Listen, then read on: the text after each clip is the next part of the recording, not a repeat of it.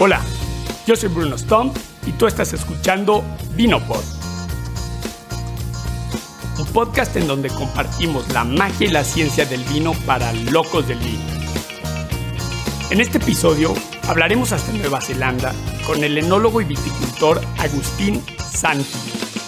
Agustín, además de contarnos de su singular experiencia profesional en el mundo del vino, nos explicará con gran detalle la historia, la ciencia y la magia de Nueva Zelanda respecto a su viticultura y su enología.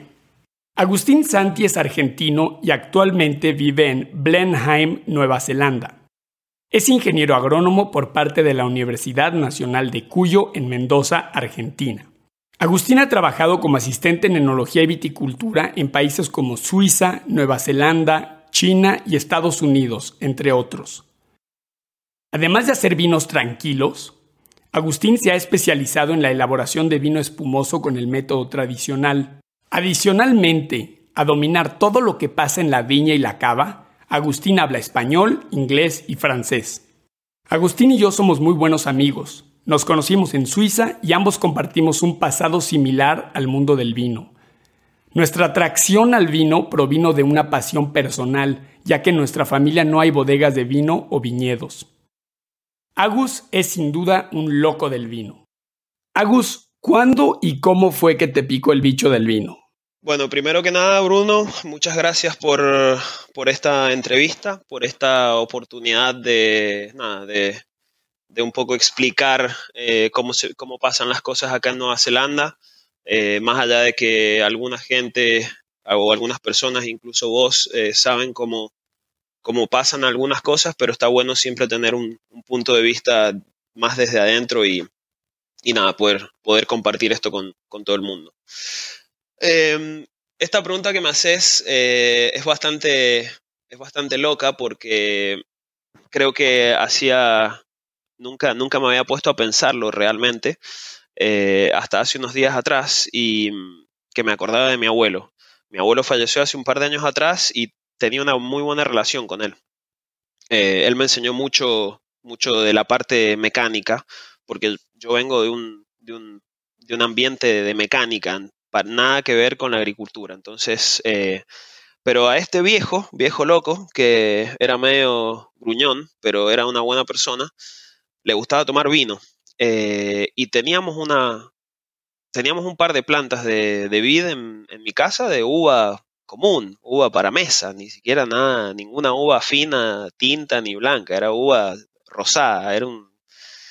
Y, me acuerdo de haber tenido 10 años o 9 años y haberlo ayudado 3 años seguidos a, hacer vino. Y bueno, ayudarlo era cortar la uva, eh, hacer pisar la uva con los pies, sacar el jugo, eh, filtrar un poco y bueno, y fermentar. Eh, creo que fue ahí un poco donde, donde empezó todo, que creo que no le, no le pasé mucha, mucha bolilla hasta, creo que hasta cuando empecé a estudiar agricultura, eh, pero creo que ahí fue donde empezó. Después, por supuesto, eh, a lo largo de, mi vida, eh, a lo largo de, mi carrera, conocí un par de personas que, por supuesto, si me escuchan van a saber quiénes son, que me han motivado, que me enseñaron, que, cómo, cómo funciona todo este tema de la viticultura y el vino, ¿no?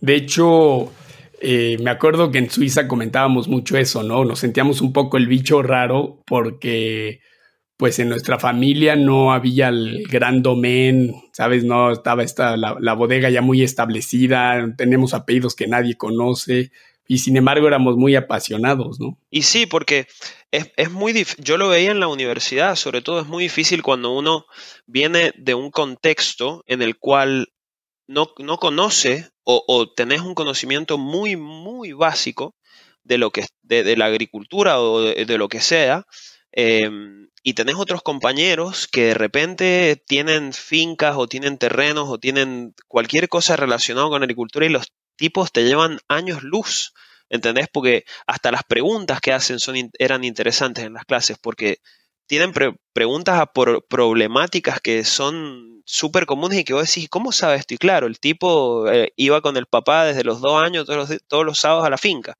¿entendés? Pero es cierto lo que decís, sobre todo difícil cuando venís de un ambiente como el de nosotros dos, eh, y bueno, lo habremos hablado en, Suiza un, par de veces largo, seguro. Sí, exactamente. Entonces este, bueno, es un recordatorio a la audiencia que, pues, si se quieren lanzar en el mundo del vino, uno no tiene que ni tener un apellido redundante y tampoco tiene que tener el paladar más excelso. Aquí lo importante es la pasión y echarse el clavado. Exactamente. E, e, eso creo que es muy importante lo que decís, la, pasión y, e intentar, ¿no? Eso creo que son las palabras claves de lo, de lo que dijiste. Es muy lindo eso que dijiste. Exacto. Entonces, bueno, antes de pasar al tema del episodio, me gustaría preguntarte sobre tu experiencia en esta última aventura tuya, en donde has trabajado en muchos lugares. Cuéntanos cómo ha estado esto. Voy a hacer un resumen bastante rápido. Terminé la universidad eh, en el 2013, finales de 2013, y de ahí vine a Nueva Zelanda con una Working Holiday Visa y mm, nada, empecé, trabajé un par de vendimias, después, bueno, me fui a Suiza, que ahí fue donde nos conocimos. En Suiza estuve trabajando casi tres años para, un, para una pequeña bodega, en el cual era bastante diversificada porque hacíamos, eh, o, mi trabajo era diversificado, mejor dicho. Hacía, yo hacía todo, la viña, hacía la bodega, sobre todo hacía mucho de la bodega de espumantes y de la parte del de, huello de los espumantes.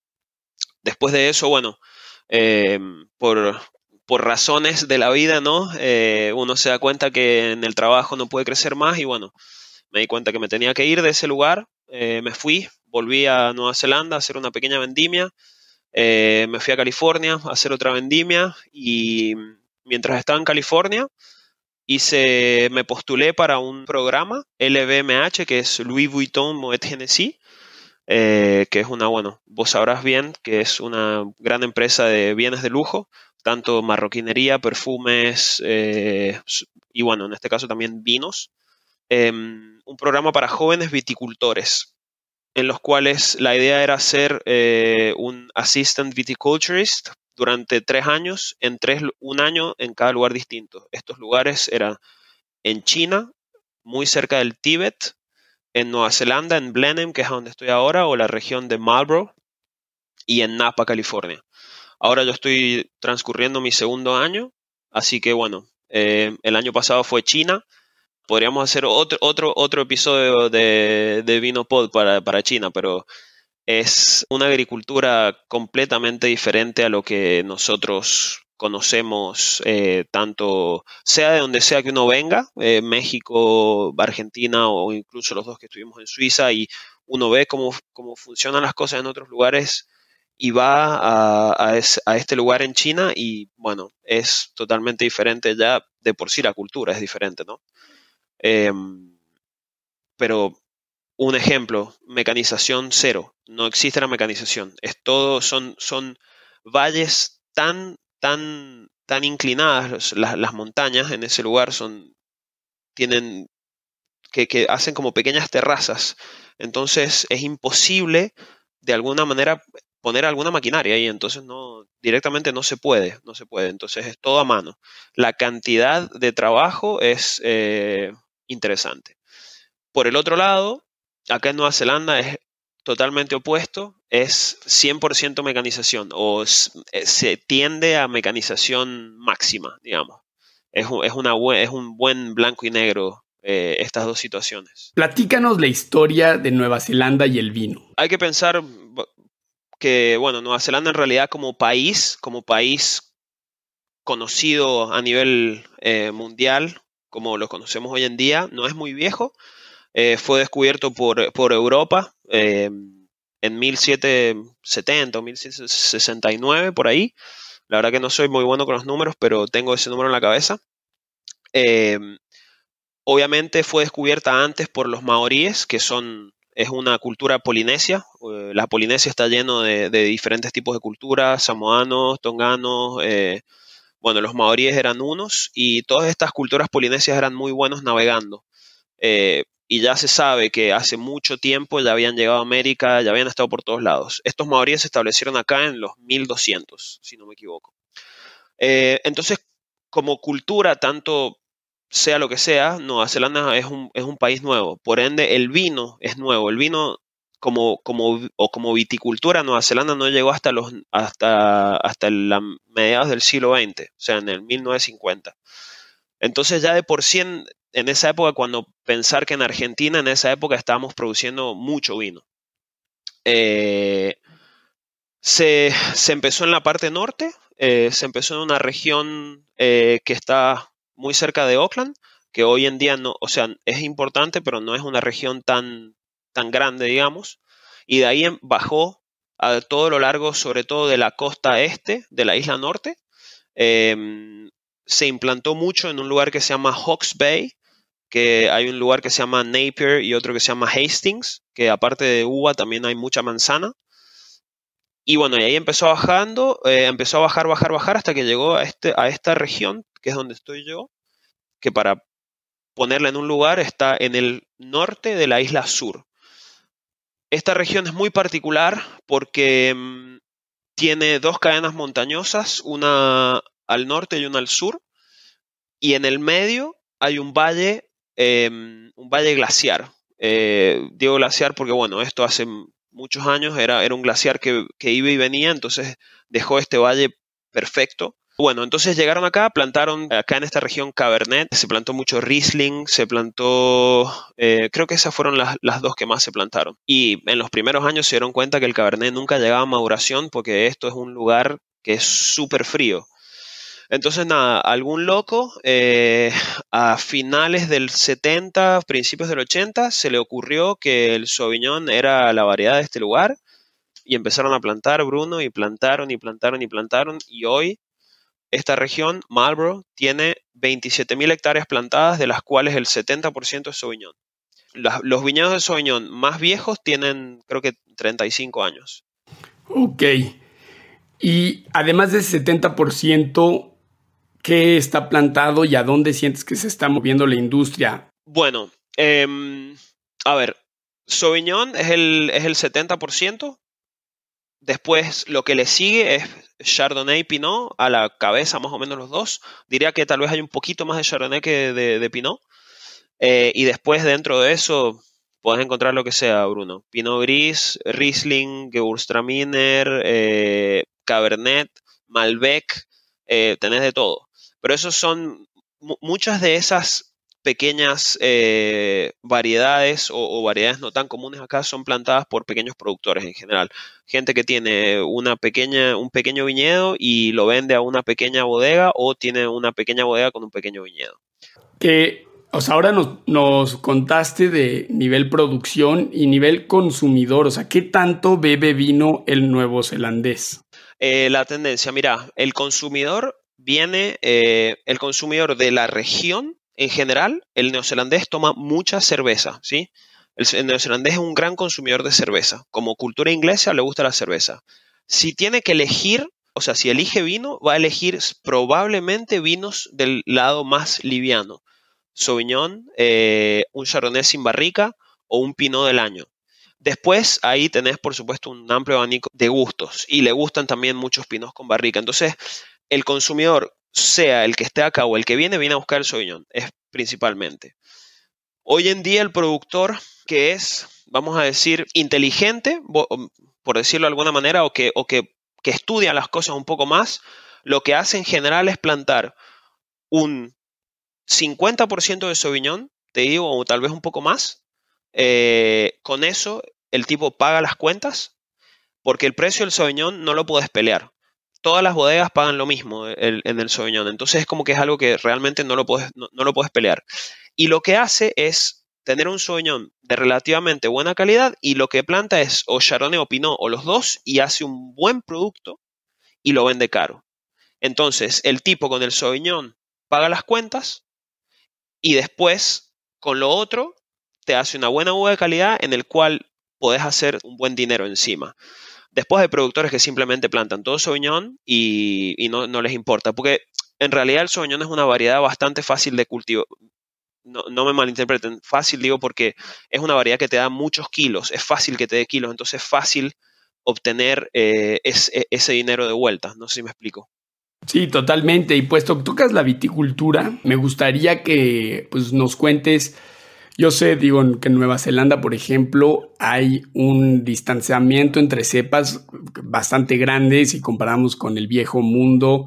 Eh, sé que el rendimiento por planta también es bastante consecuente. Cuéntanos que a nivel viticultura, ¿qué hace especial tanto el Sauvignon como Nueva Zelanda? Bueno, justamente es, lo del espaciamiento. Vos tenés que ponerte a pensar que hace 40 años o 30 años, cuando empezaron a plantar Sauvignon y, empezaron a mecanizar, como decía recién, que en Nueva Zelanda está todo muy mecanizado, los tipos no tenían tractores de vitícolas, ¿sí? Tenían solamente tractores de granja, porque acá, esta región, eh, como en toda Nueva Zelanda, se, crían muchas ovejas. Entonces lo único que tenían eran tractores de, de granja grandes, que ningún tractor de granja grande tiene menos, menos de dos metros y medio. Entonces empezaron a plantar a, a 3 metros, ¿sí? Por ejemplo, en el Sauvignon sigue siendo muy común plantar por ejemplo, 2,7, entre 2,7 y 3 entre, entre hileras y entre 1,5 y 2 entre plantas, que hace una planta bastante grande, ¿no? En el Chardonnay eh, es un poco diferente, entre 2,5 y 2,7 y entre 1,6 y 1,2 entre plantas. Y después en el Pinot tenés variado, pero el más común hoy diría que es 2,4 en trileras por 1,2 entre plantas. Tenés 2,2 en, trileras por un metro entre plantas, pero bueno, va, variando dependiendo de la región, dependiendo dónde estás, lo, que querés lograr, el clon que plantás, porque también, bueno, hoy, hoy en día con la cantidad de clones que hay en el mercado, viste, por cierto, ¿y todas estas plantas son importadas? Hay viveros acá en Nueva Zelanda certificados. Em, hay uno muy grande que se llama Riverlands, que está en una región que se llama Gisborne, y ellos son los principales productores eh, de plantas certificadas. Eh, acá se puede conseguir todo lo que quieras, tanto eh, de cualquier variedad, de, la que quieras, todo injertado. Oye, Agus, y cambiando un poco de tema, salimos de la viña y nos metemos a la bodega, puesto que también tienes una amplia experiencia en, enología. Cuéntanos, desde un punto de vista enológico, qué hace especial la, la, enología en Nueva Zelanda, el Sauvignon Blanc. Digo, sabemos que es una vinificación muy reductriz, pero a la vez, pues y sabemos que le meten cobre en la justo al momento de embotellar, es un poco controversial. O sea, ¿qué nos puedes contar de eso?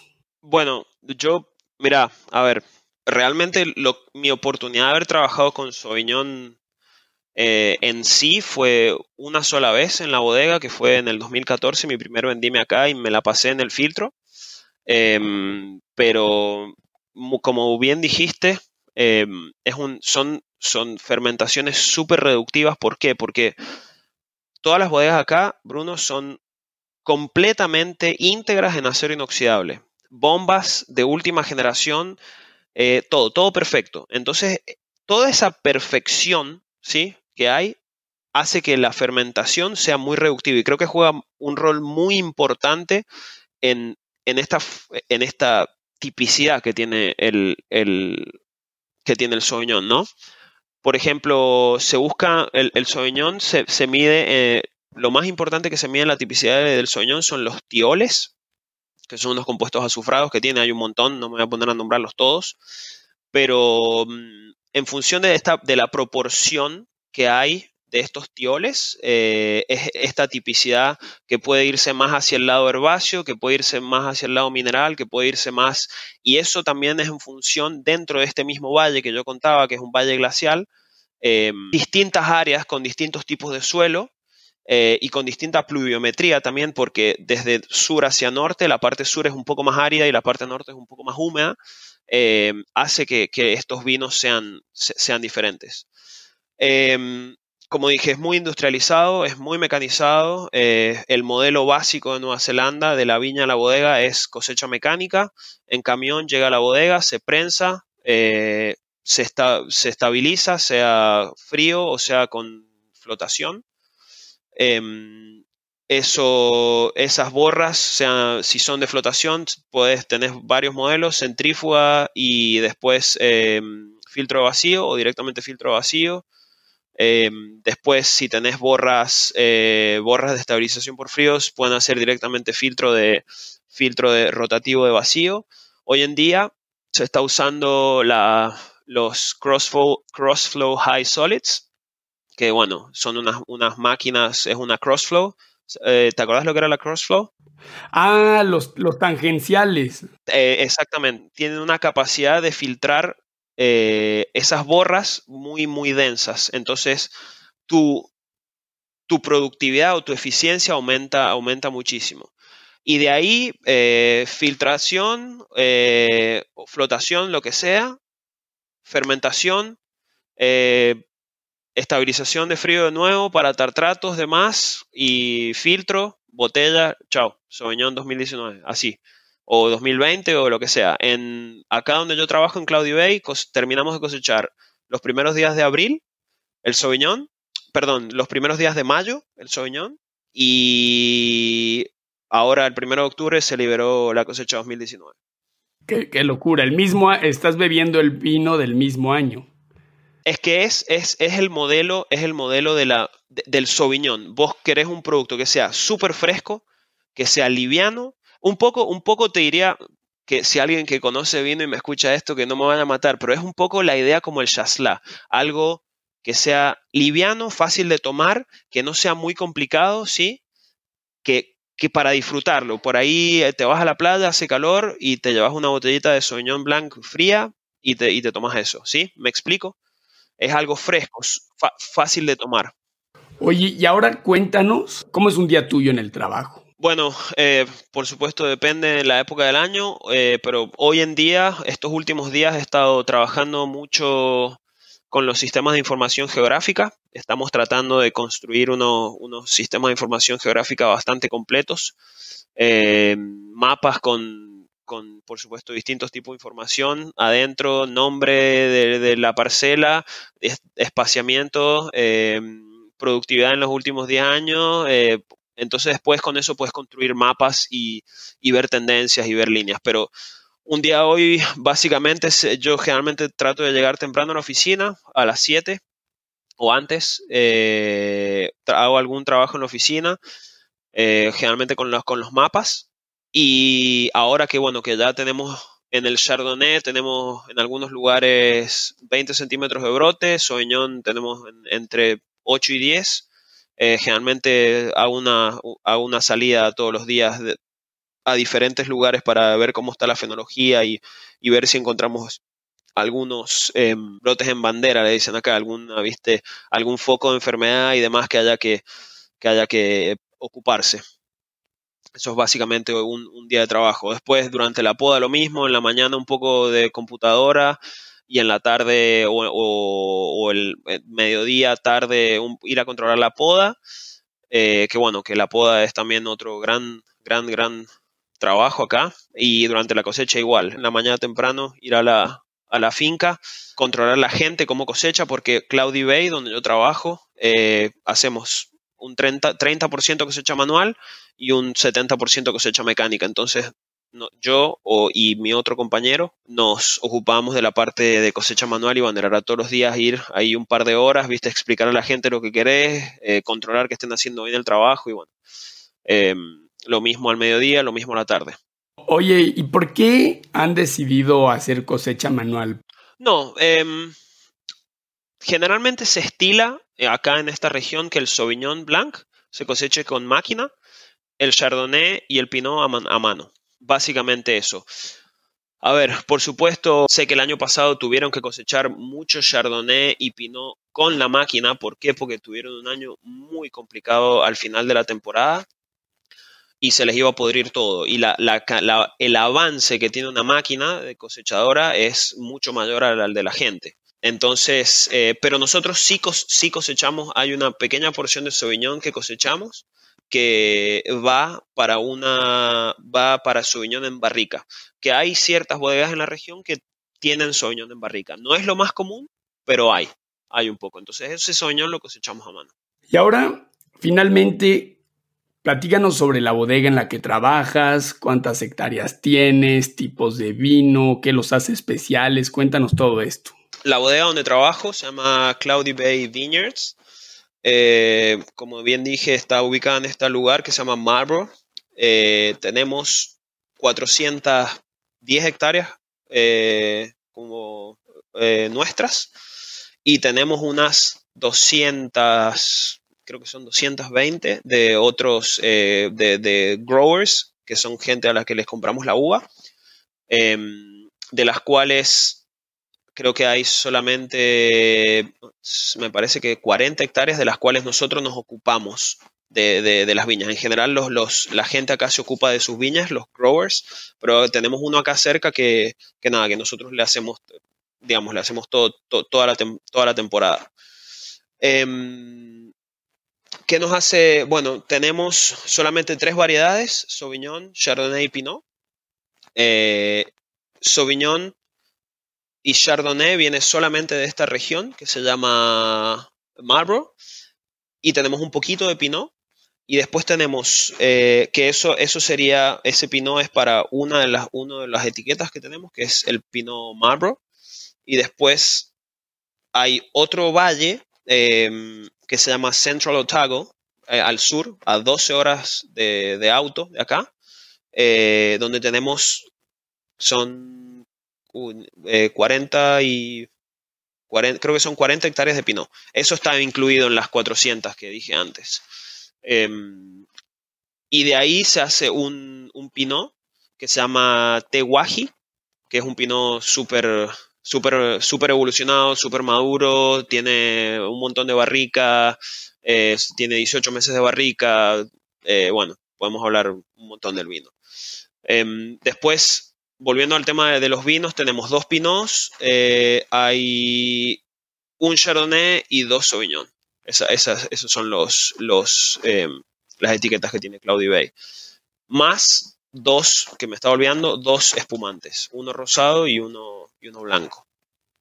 ¿Qué lo hace especial a Cloudy Bay? Em, creo que hablando de productividad, que más, más temprano lo mencionaste, eh, para que el modelo funcione, vamos a decir un poco, eh, o para que al grower le funcione, eh, la gente produce entre 15 y 24 toneladas por hectárea, ¿sí?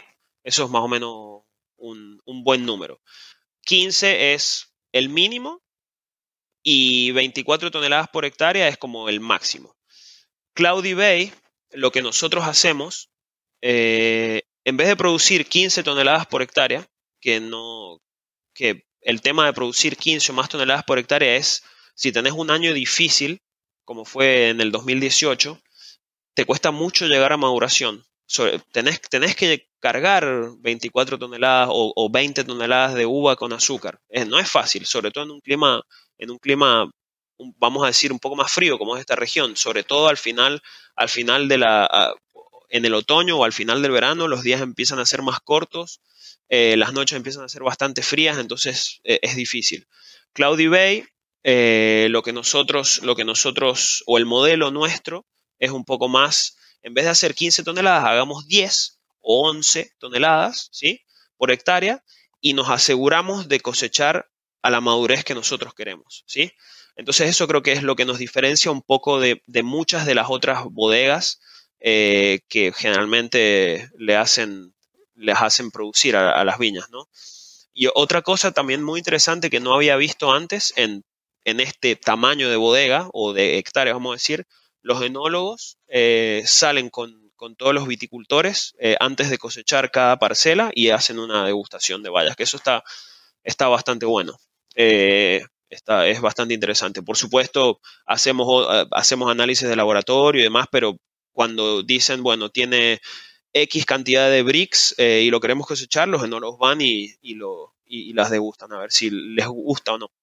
Claro, eso yo encuentro siempre muy interesante cuando la viña está conectada con la bodega y alguien que no es profesional, o sea, me han dicho, pero ¿cómo es posible que no? Y yo le digo, mira, yo he estado con enólogos que son químicos del vino que no tienen ni idea de lo que se pasa en la, viña. De hecho, yo me acuerdo que una vez el, pues el viticultor en una bodega en la que trabajé, pues no se encontraba presente y el enólogo se le hizo cómodo pues eh, tomar el plan de riego y hizo una catástrofe en el viñedo, una catástrofe. Es, es, es acá es, por, por lo menos acá donde yo trabajo, la, hay una, una, buena, una buena relación entre el equipo enológico y el equipo vitícola, que es, es para mí es súper interesante porque una cosa hace la otra. Eh, sin buenas uvas no puedes hacer buen vino. ¿sí? Entonces, mientras los dos estén relacionados, creo que, creo que eso también otra cosa que nos, nos, pone eh, aparte de, otras bodegas. Estoy hablando del mismo tamaño, porque después tenés bodegas más chicas que, por supuesto que lo hacen, ¿sí? Pero cuando mirás bodegas de, esta envergadura, eh, no, no, creo que haya muchas otras bodegas que lo hagan. Sí, claro. Oye, por cierto, eh, ahorita que hablé de irrigación, ¿hay, o sea, ¿se irriga? ¿Hay, sistemas de riego en Nueva Zelanda? Sí, sí. El riego acá es suplementario. Eh, en esta región la lluvia va desde 400, va, un poquito más, 500 milímetros en la parte más sur del valle hasta unos 700 en la parte más norte del valle y te estoy hablando en una distancia de, ¿cuántos son? Eh, deben ser 20 kilómetros de un lugar al otro, menos tal vez, el de norte a sur. Em, pero el tema es que las, la temporada, la, temporada al final del verano, marzo, em, o la segunda mitad del verano, enero, febrero y marzo, puede ser que sea un poco más seco, entonces uno necesita suplementar esa, ese agua. Y por supuesto que también hay que imaginarse que la, el tamaño de la canopia que hay acá cuando vos tenés hileras a 3 metros es enorme, entonces eso está evaporando constantemente y hay algunos suelos, como dije al principio, que son un poco más pedregosos, un poco más arenosos, que no tienen una buena capacidad de retención de agua, entonces hay que, hay que suplementar hay que suplementar. En general, el, eh, el, brote empieza siempre muy bien porque el invierno es bastante húmedo, entonces todos los perfiles empiezan bien cargados y tenés un buen, un buen comienzo, pero a medida que la, temporada eh, pasa, hay que, hay, que, hay que ayudar, hay que ayudar, si no, si no, no, si no, no puedes, no puedes hacer 20 toneladas por hectárea de soñón.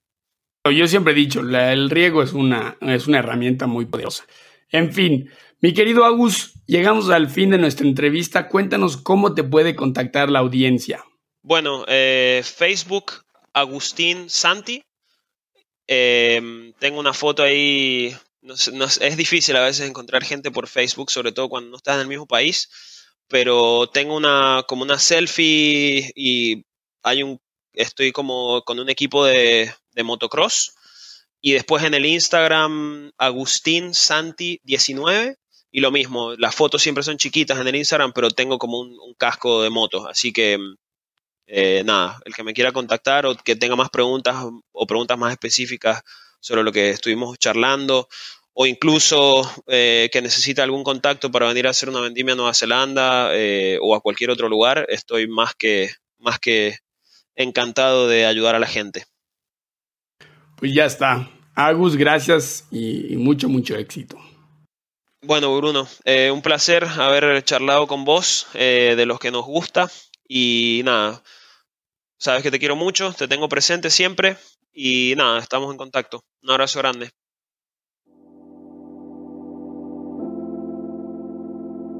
Si te gustó Vinopod y quieres apoyar, esto lo puedes hacer de dos formas. La primera es suscribiéndote al programa en donde sea que escuchas Vinopod y danos un buen review. La segunda es apoyando en Patreon. Nos encuentras en patreon.com diagonal Vinopod.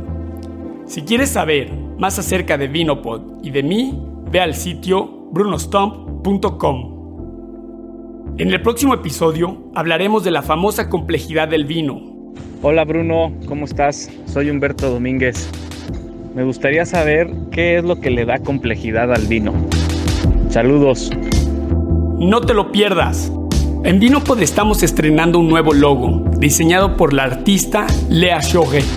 Dinos qué te ha parecido. Me despido con esta frase de Edward Young.